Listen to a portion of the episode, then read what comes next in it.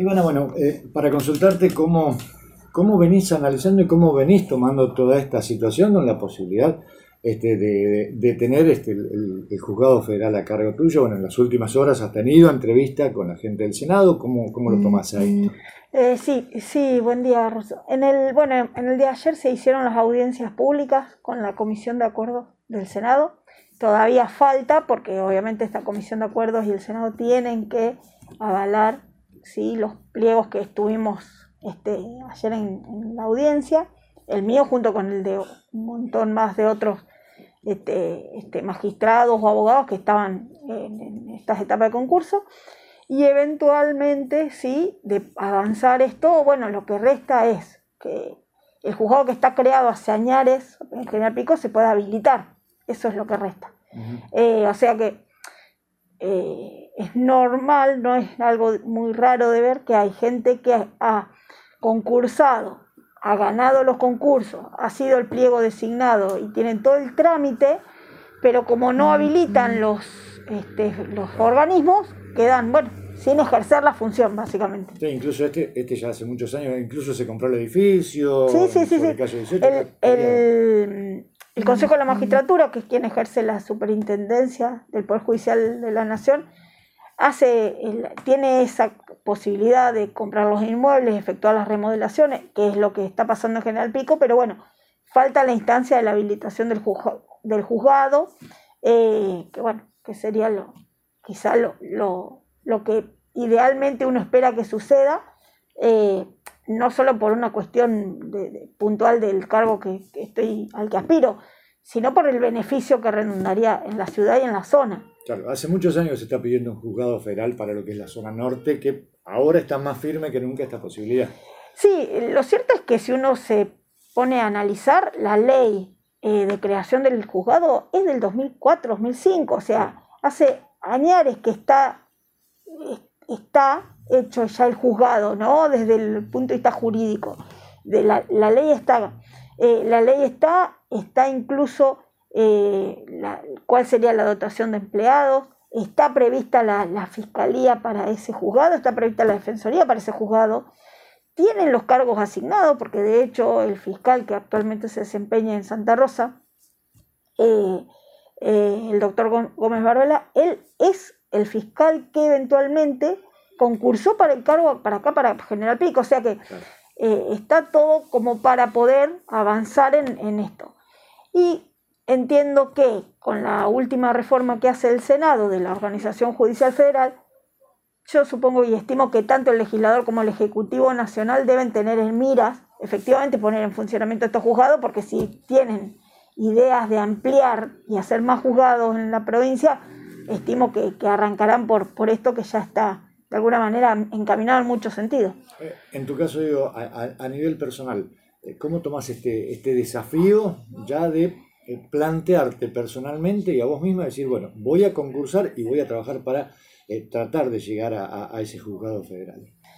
Y eh, esto, el desafío en mi caso puntual fue cuando hace, ya hace dos años que se inició la etapa de concurso, este, y, y por ahí tenía que ver con ver eh, vivir otras experiencias. ¿sí? Yo, ya, yo ya conozco la justicia ordinaria, ya sé cómo, cómo son los concursos en nuestra, en nuestra provincia y quizás la, la, idea era poder iniciar este, otro tipo de experiencias a nivel de concursos eh, en la justicia federal, que tienen mucha similitud con el trabajo que hace el Consejo de la Magistratura de nuestra provincia realmente, pero bueno, eh, quizá tiene otros contextos. Entonces, bueno, eh, desde ese punto de vista, eh, inicié esa etapa de, concurso.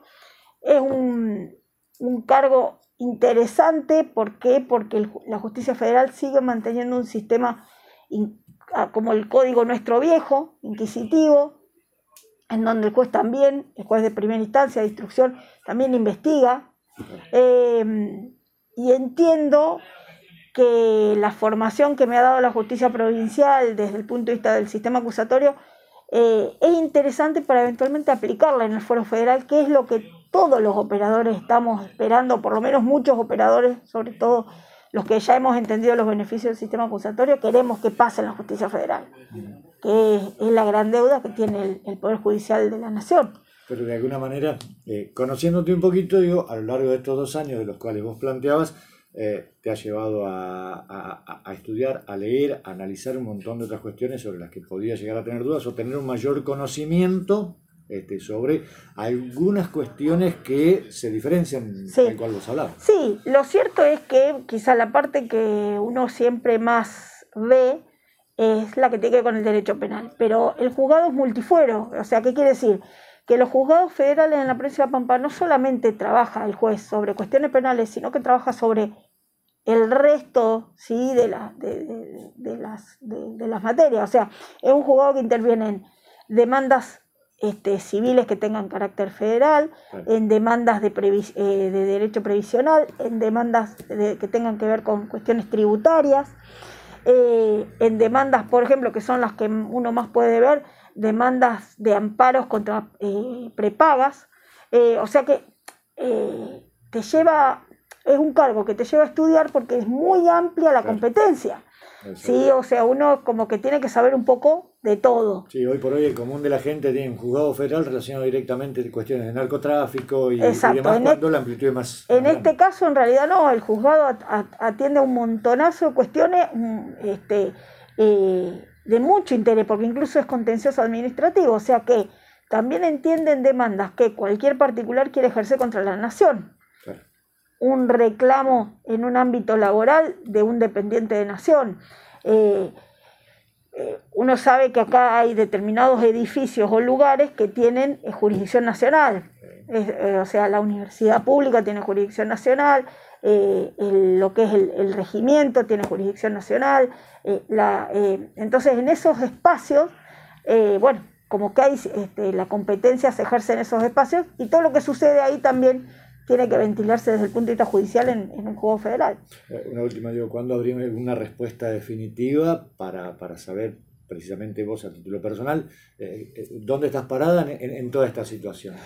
Nosotros una vez que pasamos el proceso de audiencias públicas, que en realidad el Senado con esta cuestión de la virtualidad los ha dividido, son audiencias que se iniciaron ayer, continúan hoy y siguen mañana, de los, todos los mensajes de los postulantes que, emitió el Poder Ejecutivo, nos van a hacer la devolución en cuanto a si se aprobaron o no los pliegos. Una vez que se aprueban los pliegos, ¿sí? ya queda la cuestión de, administrativa de la finalización del trámite que, tiene, que termina con la jura y la ocupación del cargo. Ya el tener un pliego, el pliego aprobado en mi caso particular es quizá el, el marco de tranquilidad.